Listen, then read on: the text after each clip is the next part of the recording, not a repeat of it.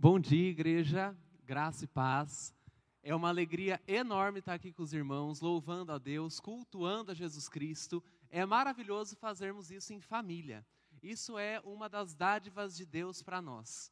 Nós podemos cantar a Ele como filhos de uma mesma família, juntos, mesmo que assim, de sangue, não sejamos todos irmãos, mas diante de Deus nós somos ali o povo da fé, a igreja de Cristo, e como é edificante nós louvarmos a Deus em comunhão. De fato, Deus se manifesta quando nós estamos aqui juntos cultuando o seu nome. E a nossa pregação de hoje, nosso estudo, é sobre oração. Um tema que você com toda certeza já ouviu, porque a vida cristã ela é feita basicamente de três grandes coisas. A vida cristã já tem aí dois mil anos, ela é feita na base da comunhão, da oração e da leitura da Bíblia. E já que o nosso culto, a nossa pregação, vai tratar sobre esse tema, é justo que nós oremos mais uma vez antes da exposição da Bíblia. Convido você a fechar seus olhos e nós oraremos em conjunto mais uma vez. Senhor Jesus, nós queremos te louvar e te agradecer pela Sua presença. Deus, Obrigado por se fazer manifesto e obrigado porque a Sua presença aqui em nós edifica o nosso coração e nos transforma. E o nosso pedido honesto é para que o Senhor fale conosco hoje. Não porque nós tenhamos em nós mesmos a, a capacidade de te ouvir, mas porque o Senhor tem em si mesmo a capacidade de falar. Então, rompe a surdez do nosso coração e que o nosso coração seja terra fértil para que a Sua palavra venha a frutificar para o seu reino. Deus, que a pregação de hoje seja a Sua voz vindo de encontro ao nosso ser, que nos confronte, nos conforte e que nos edifique, mas principalmente que o Teu nome seja exaltado e glorificado.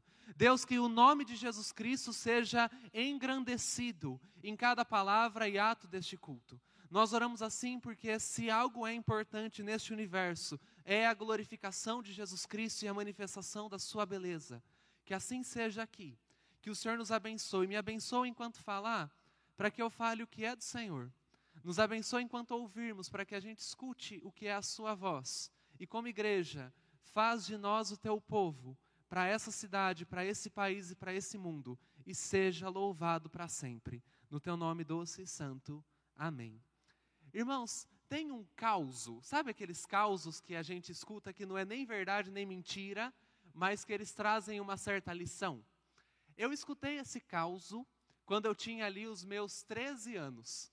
Eu não sei se ele é verdadeiro, mas ele é muito interessante para nós começarmos a nossa reflexão sobre oração. Uma certa vez, uma igreja tinha o seu prédio bonito, e um terreno do lado, um terreno vago. E o que aconteceu? Um empresário comprou o terreno do lado da igreja e construiu uma boate. Um lugar assim extremamente complicado, cheio de droga, cheio de álcool, cheio de coisas que não é nada a ver com a igreja. E as festas nessa boate aconteciam durante o horário dos cultos. Os irmãos da igreja se revoltaram e fizeram um complô espiritual começaram uma campanha de oração para que a boate fechasse. Ficaram ali semanas orando. E um dia, numa tempestade, mais ou menos como está acontecendo agora em Bauru, que chove dia sim, dia também, mas um dia, numa tempestade, um raio caiu em cima da boate, queimou todos os instrumentos, queimou toda a parte elétrica. E o dono da boate descobriu que a igreja tinha feito aquela campanha de oração. O que é que ele fez? abriu um processo contra a igreja. Chamou a igreja para ir para o tribunal. E a igreja foi. E qual era a argumentação do dono da boate? Os irmãos oraram e caiu um raio. Então eles têm que pagar o conserto da, da minha boate. Qual era a defesa da igreja? A igreja se defendia dizendo que era impossível comprovar que a oração tinha gerado aquele raio.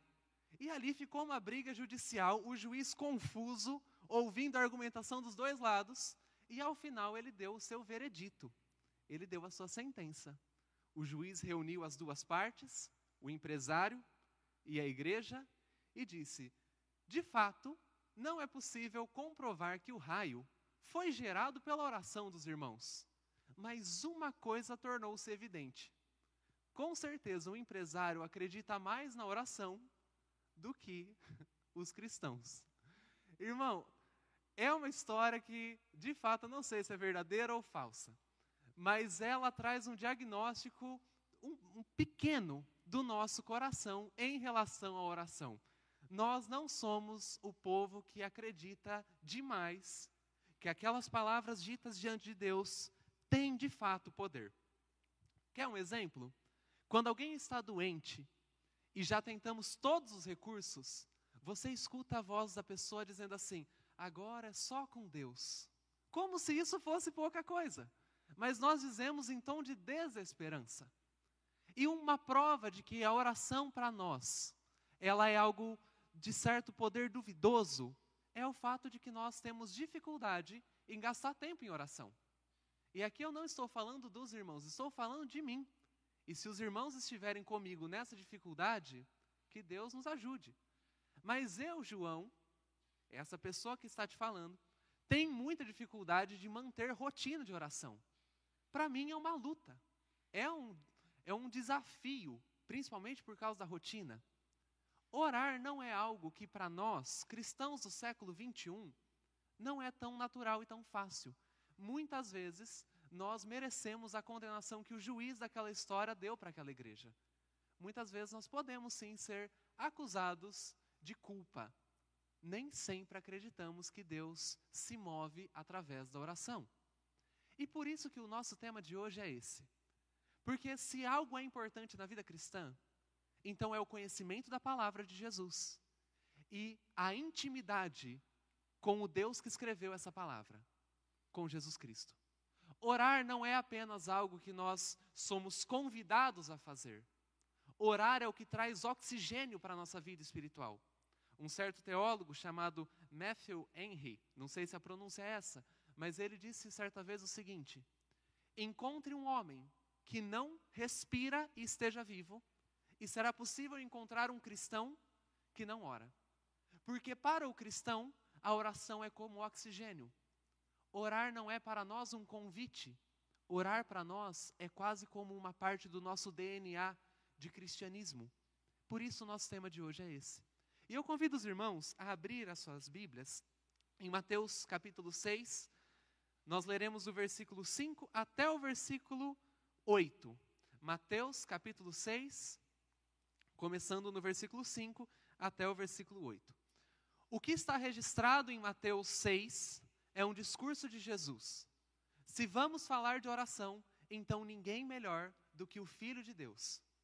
Se orar é falar com o Deus Pai, as melhores instruções sobre oração vêm do Deus Filho. E aqui, nesse texto que nós leremos, Jesus estará falando conosco sobre como não devemos orar e sobre como nós devemos orar. E para fazer uma leitura que respeita o texto, faremos ela em partes. Cada versículo lido são quatro versículos, nós leremos um de cada vez. E ao fim de cada versículo, vamos entender o que Jesus falou. Depois iremos ao próximo versículo, então mantenha sua Bíblia aberta. Mateus capítulo 6, versículo 5 começa dizendo o seguinte: E, quando orardes, não sereis como os hipócritas, porque gostam de orar em pé nas sinagogas e nos cantos das praças para serem vistos dos homens. Em verdade vos digo que eles já receberam a sua recompensa. O que Jesus Cristo está dizendo aqui, nesse texto, nesse pequeno versículo que nós lemos, da grande porção que será lida ao final, é que a oração, ela deve ser realizada por nós de uma perspectiva diferente do que nós normalmente gostamos. Jesus está dizendo o seguinte: que quando nós orarmos, nós não devemos ser como aquelas pessoas que são hipócritas. Palavra pesada de Jesus. Nós não devemos ser como os hipócritas que buscam orar em lugares onde podem ser vistos, vistos pelos homens. Aqui Jesus Cristo está nos dizendo como nós não devemos manter uma rotina de oração. Nós não devemos orar de modo que a nossa oração, mesmo que pareça ser direcionada a Deus, no fundo, no fundo, tem por alvo atingir a atenção do ser humano. Na época de Jesus Cristo, havia um grupo de pessoas, os chamados fariseus. Você com certeza já ouviu esse, esse nome, porque ao longo de todo o evangelho, é com os fariseus que Jesus tem as suas maiores disputas. Os fariseus procuravam orar na praça, em um lugar bem aberto. Procuravam orar nas esquinas, onde pessoas que caminhavam em duas ruas poderiam vê-los. E faziam isso para terem um certo aval de espiritualidade. Eles oravam de modo a chamar a atenção para si. E Jesus aplica o termo hipócrita para se referir a esse tipo de comportamento de oração. É o melhor termo possível. Porque pense comigo, o fariseu orava na praça porque o seu objetivo final era que ele fosse notado, era que ele fosse percebido pelo povo daquela época. O objetivo do fariseu não é que Deus escute a sua oração. O objetivo é que as pessoas vejam e deem aquele checklist, aquele, aquela confirmação, curtam a sua oração e compartilhem, dizendo: Este é um homem de fé, este é um homem de Deus. Cristo vai dizer que para esses fariseus e para essas pessoas, a recompensa já foi dada. Se eles querem ser percebidos pelos homens, então orar na praça já significa ser recompensado, porque as pessoas verão aquilo. Mas, irmão, isso para nós, cristãos do século 21, tem uma implicação extremamente séria. Porque o que os fariseus queriam na sua época era o espetáculo, era ser visto por alguém. E nós hoje, em Bauru, lotados de redes sociais, cheios de olhares para nós, para nós é um desafio buscar um tipo de oração que é diferente deste dos fariseus. Porque nós vivemos uma sociedade que busca tanto o espetáculo quanto aquela época, talvez até mais. A nossa sociedade, ela pode ser definida como uma sociedade de shows, de espetáculos. Nós queremos a visibilidade. Nós entendemos que a propaganda, ela é a alma do negócio. E não só do negócio como relação comercial. A propaganda, o como somos vistos, nós percebemos isso, também serve para que a gente crie uma imagem de que somos crentes fervorosos e genuínos. Então, para nós do século 21, o que Jesus está dizendo aqui em Mateus capítulo 5 é extremamente relevante. Quando nós oramos, o nosso objetivo não pode ser o objetivo dos hipócritas. A nossa oração não deve ter por fim atrair a atenção do mundo. A nossa vida cristã não deve ter por fim atrair os olhares do mundo. Nós não devemos buscar o espetáculo, o show. Nós devemos buscar algo diferente. O que é que nós vamos buscar de diferente? Antes de nós entendermos o que Jesus propõe, é, é válido abrir um parênteses. Jesus não está condenando aqui a oração que é feita em público, porque na igreja nós oramos em público. Jesus está condenando a oração que é feita para atrair o público, a oração que não tem por alvo Deus. Se essa é a crítica e a condenação de Jesus, então o que ele propõe é quase que óbvio, é muito claro. Mateus capítulo 6, versículo 6. Tu, porém, quando orares, entra no teu quarto e fechada a porta, orarás ao teu pai que está em secreto, e o teu pai, que em secreto te vê, te recompensará. Se Cristo condena a espiritualidade, a oração que tem por alvo o espetáculo, então o que Cristo propõe é a espiritualidade e a oração que tem por alvo a intimidade e o conhecimento de Deus. Os fariseus oravam na praça pública para chamar atenção. Jesus diz: não ore assim. Então, como devemos orar? Você vai ao teu quarto, você fecha a sua porta, e ali, onde não há nenhum olho, nenhuma câmera, nenhuma postagem, ali Deus te vê. E Ele que te vê em secreto, Ele te recompensa. Quem é que está no quarto que Jesus sugere? Na época de Jesus, as casas não tinham quartos no sentido que nós temos hoje. Hoje tem o quarto do casal, o quarto das crianças, cada quarto tem uma porta. Na época de Jesus não era bem assim. A maioria das pessoas dormiam no mesmo cômodo, mas as casas tinham um cômodo com porta, normalmente, que era a dispensa, onde se guardavam os mantimentos. Esses cômodos, para guardarem os mantimentos, tinham só uma porta bem estreita e muitas vezes não tinham nem janela, para que nenhum animal entrasse e comesse os mantimentos que estavam guardados ali. Então é de fato um lugar que nem quem passa na rua consegue perceber o que acontece ali dentro. Jesus diz: vá para este quarto, vá para este cômodo, onde não tem como você ser visto pelos homens. E nesse cômodo onde nenhum homem te vê, um outro consegue te olhar. Quem é este outro? É Deus. Então, se Cristo condena a espiritualidade que busca a aprovação humana, Cristo sugere a espiritualidade e a oração que busca a atenção do Deus Pai. E Jesus não poderia fazer um convite mais belo para a nossa vida de oração. Quando eu e você somos chamados a orar, eu e você somos chamados para sermos vistos e percebidos, não pelos homens, mas por aquele que, quando disse haja luz, fez com que a luz surgisse. Eu e você somos chamados para, na nossa vida de oração, termos um encontro onde está o nosso coração e Deus. E o nosso coração se encontra com o coração de Deus. E nessa relação, nós o conhecemos e somos por ele conhecidos. Olha que graça que é a oração. Que dádiva que Jesus Cristo nos dá.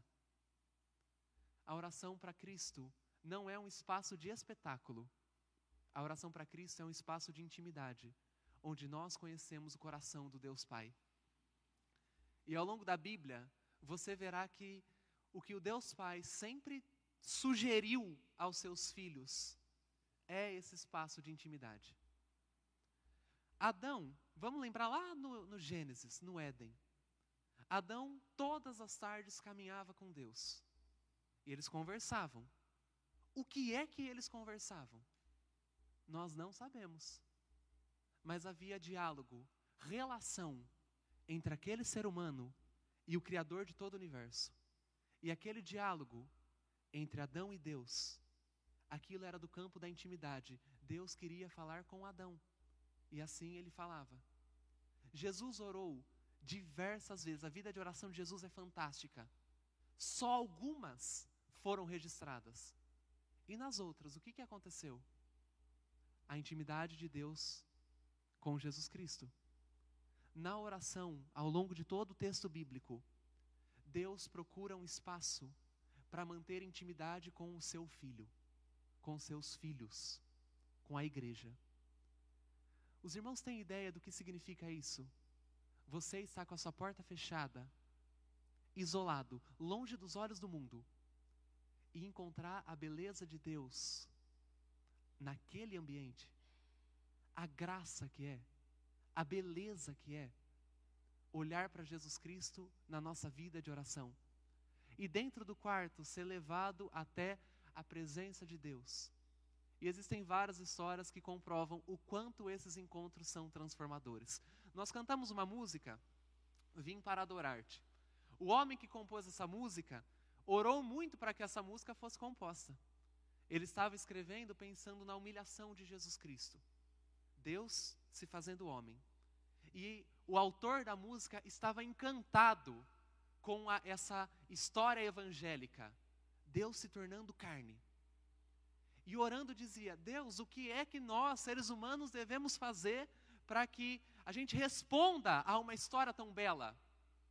E um dia, em oração, o refrão veio na cabeça dele diante de uma história tão bela, o que nós devemos fazer é ir a Deus e adorá-lo, louvá-lo e dizer que Ele é o nosso Deus. Uma música belíssima que nós cantamos recorrentemente. De onde ela veio? De um espaço de intimidade, onde um artista se encontrou com Deus Pai. E o Deus Pai soprou, inspirou um refrão que nos inspira a buscar a Deus.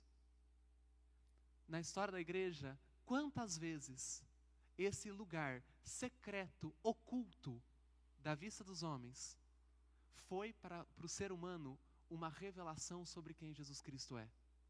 Martinho Lutero, orando, ouviu quase que da boca de Deus, através do texto bíblico, que a única coisa necessária era a fé em Jesus. Missionários orando, ouvem da boca de Jesus para quem eles devem anunciar.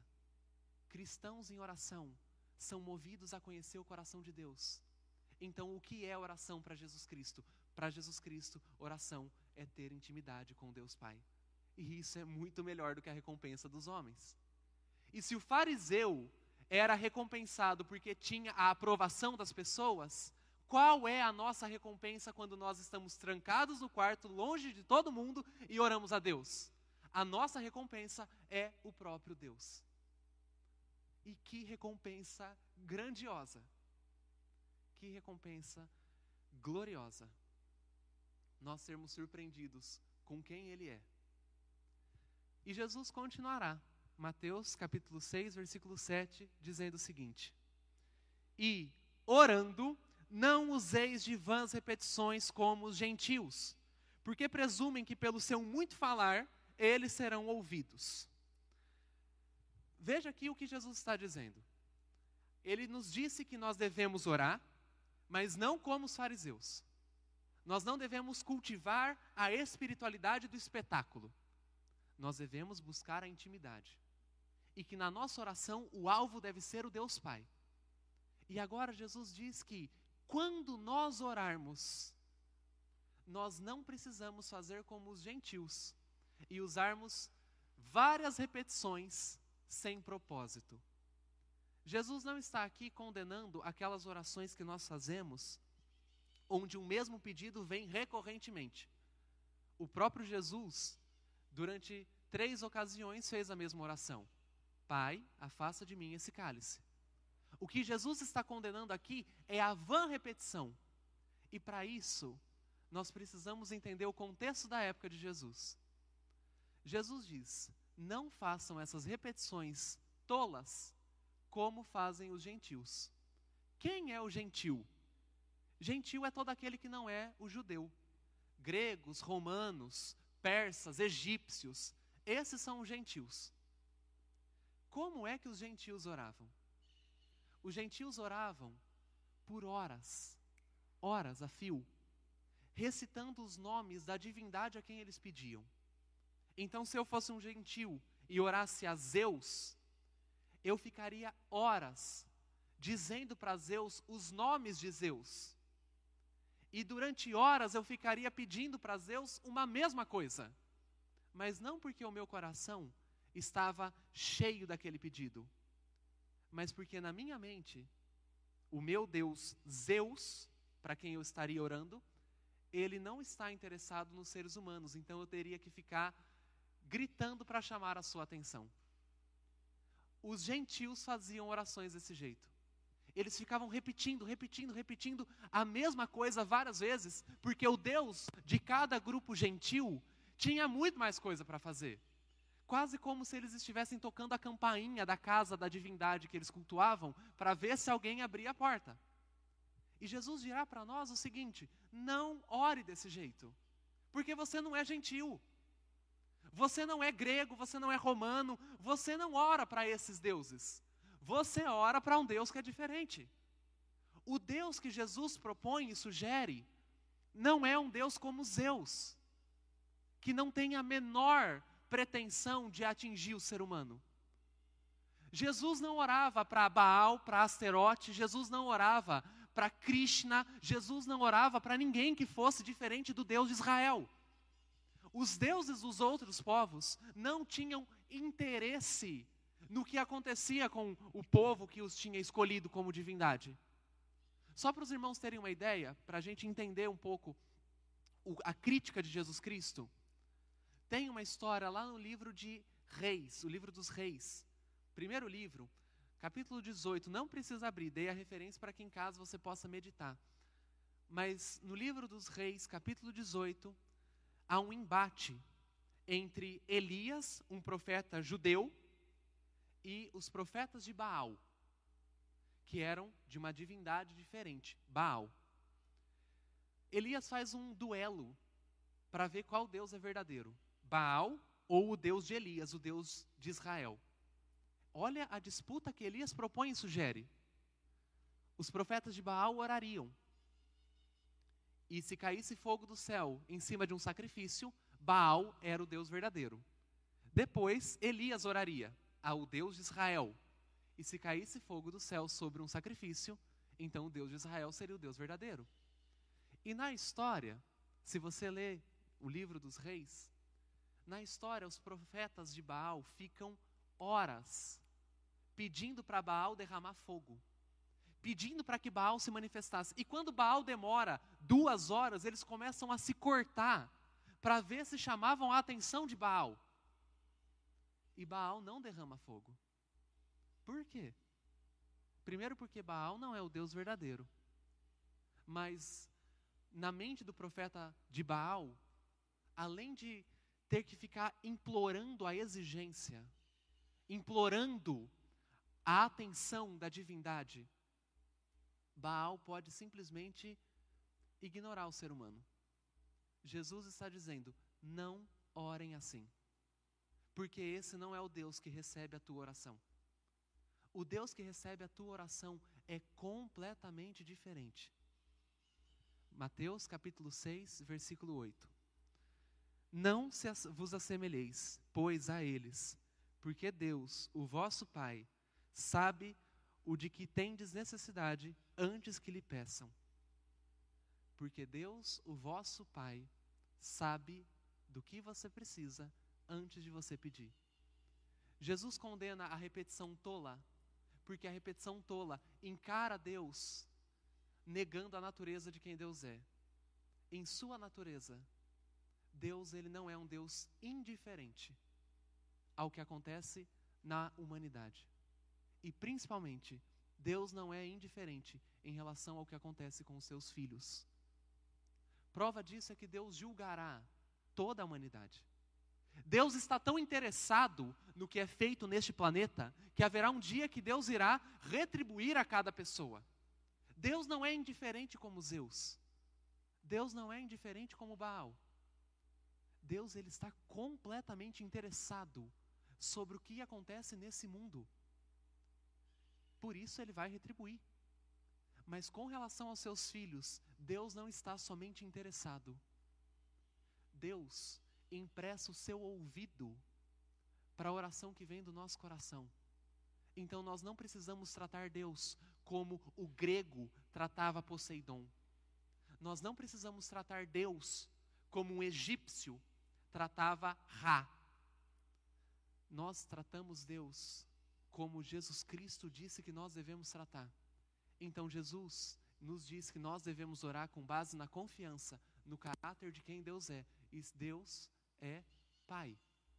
Se é assim, a nossa oração não precisa ser quase que uma petição para que Deus se atente a nós.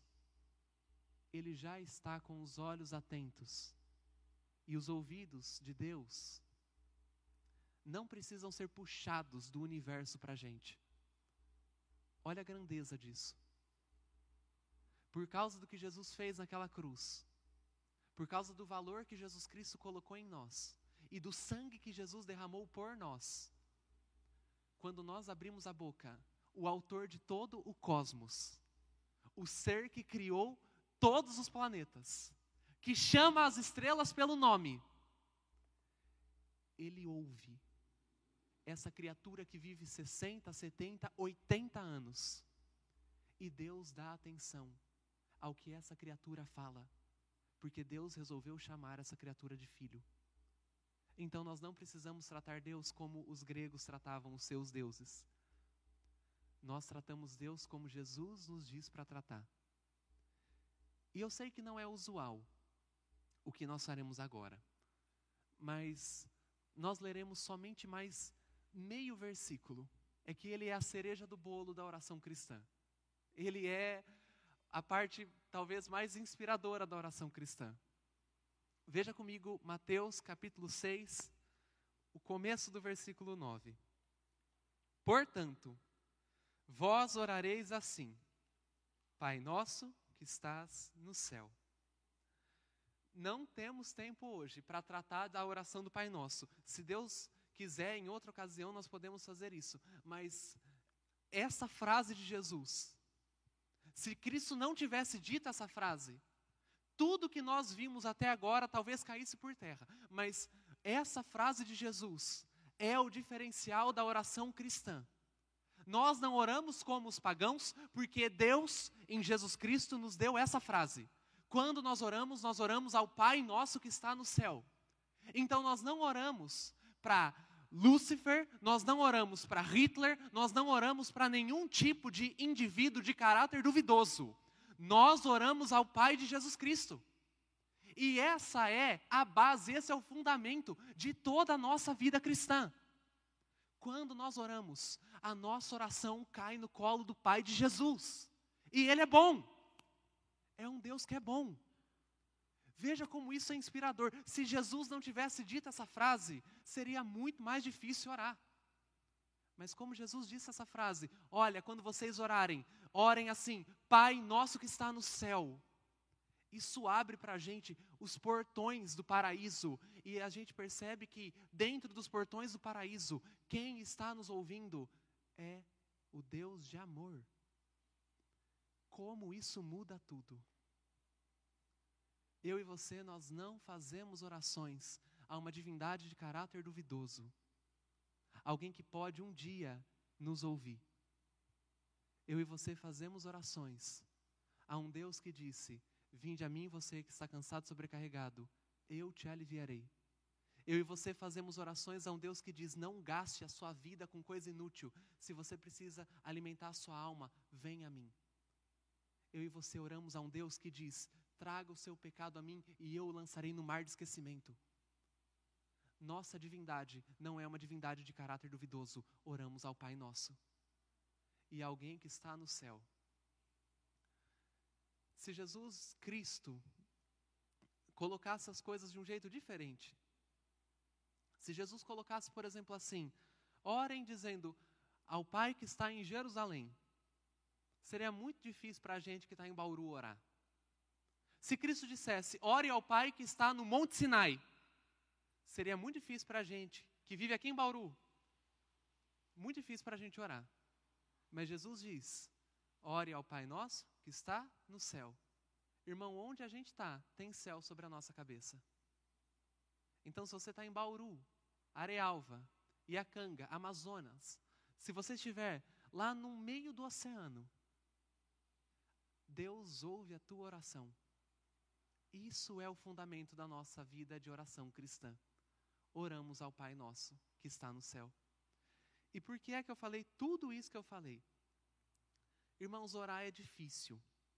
É um exercício de luta contra a nossa carne. Orar é uma das disciplinas espirituais que nós temos maior dificuldade. É difícil fechar a porta e não ser visto por ninguém. É difícil acreditar em Deus de um jeito diferente do que os pagãos acreditam. Mas Jesus veio para nos dar uma vida de oração diferenciada. E o nosso Deus quer ouvir as petições do nosso coração. Não é errado pedir a Ele. Afinal, nada é nosso. O ar que você tem no teu pulmão foi lhe dado por graça. Nem o teu oxigênio você gerou. Em natureza, eu e você somos muito parecidos com mendigos que precisam de apoio. Nós somos necessitados de Deus. Isso nos coloca numa situação muito complicada. Nós somos necessitados de Deus. Então a gente não tem poder para barganhar com Ele.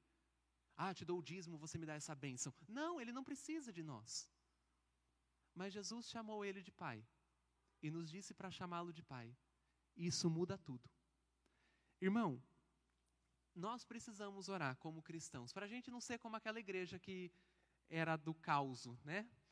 Para a gente não ser como aquela igreja que duvida do poder de Deus se movimentando através da oração. E para encerrarmos o nosso culto, e esse momento de pregação, É, eu gostaria que nós tivéssemos um tempo de louvor cantando a música A um Lugar, mas antes, você tem pedidos de oração para fazer? Você tem causas para colocar diante de Deus? Eu também tenho. Você tem pecados para serem confessados? Eu também tenho. Você tem ansiedades para serem despejadas aos pés de Jesus Cristo? Todos nós somos mendigos. O que nós faremos? Nós vamos orar. Então, enquanto cantamos a música, se você quiser cantar como forma de oração, irmão, fique à vontade. Mas se você quiser ficar sentado, ajoelhado, em pé, pedindo a Deus algo que é necessário, sua oração cai nas mãos do Deus Pai. Se você precisa de avivamento na sua vida de oração, e você chegar a Jesus Cristo e disser: Deus, preciso do Espírito Santo, o que você acha que Deus fará com você? Se você precisa de atenção para um cuidado do seu coração, da graça para vencer um pecado antigo, se você precisa do fogo de Deus para vivificar a tua alma, aquecer a tua espiritualidade, para se aproximar dele de novo. Caso você abra a boca e diga isso, quem escutará é o Deus de Israel, Deus Pai e Ele está completamente interessado em nós. Vamos orar? O pessoal do louvor vai colocar música e você fique muito à vontade para gastar esse momento orando como for interessante para você. Senhor Jesus, te louvamos, te agradecemos, te bendizemos. Glorificado seja o seu nome, exaltado seja o seu nome, porque o Senhor nos sugere uma vida de oração que é diferente. Deus, nós não oramos como os pagãos, nós não oramos como os hipócritas. Nós oramos para conhecer o seu coração e sermos pelo Senhor conhecidos. Deus, nós oramos a, um, a uma divindade que está interessada em nós. E mesmo os nossos pecados, a parte vergonhosa do nosso ser, lhe dizem respeito e o Senhor quer tratar. As ansiedades do nosso coração, o Senhor quer tratar e a frieza espiritual que às vezes vem ao nosso coração, o Senhor quer combater com o seu Espírito Santo. Então, Senhor, o que nós pedimos é: derrama sobre nós o teu Espírito, manifesta sobre nós a sua graça e aviva a nossa vida. Aviva a nossa vida de oração, aviva a nossa vida de leitura da tua palavra, aviva a nossa vida como igreja. E que o nosso cristianismo seja o cristianismo que o Senhor quer Senhor Jesus, nós pedimos que o Senhor nos ajude a gastar tempo em oração, até que o teu coração e o nosso batam na mesma frequência. Senhor Jesus, nós pedimos para que o Senhor nos livre dos obstáculos na nossa vida de oração. E se temos dificuldade em orar, que a nossa oração seja para que o Senhor nos ajude, a fim de que o seu nome, Senhor, seja o nome sobre todo nome dentro de nós, a fim de que o teu nome seja santificado, glorificado no nosso coração e que tudo que temos em nós tenha a marca dos teus pés. Senhor Deus, que nada na nossa vida seja um espaço onde a tua presença não está. Que tudo em nós se renda a Jesus Cristo. E que a nossa boca confesse o teu nome, nosso coração declare a tua beleza. E o Senhor seja louvado de eternidade a eternidade pela tua igreja. Nós oramos assim porque somos mendigos. Precisamos do Senhor. Mas principalmente porque o Senhor é Pai e fez conosco um pacto de cuidar de nós daqui até a eternidade. E essa é a nossa esperança. Oramos assim, no nome de Jesus. Amém.